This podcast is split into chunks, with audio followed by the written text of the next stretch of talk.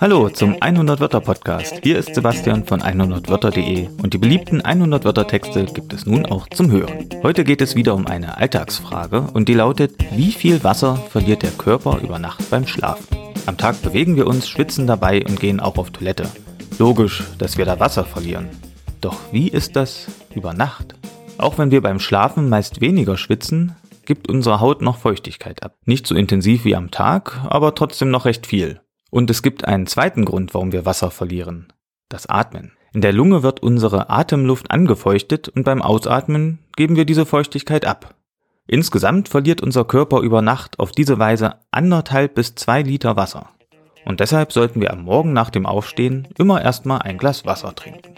Das war dein heutiger Textkick für zwischendurch. Über 750 weitere Texte findest du auf 100wörter.de. Viel Spaß damit und bis zum nächsten Mal.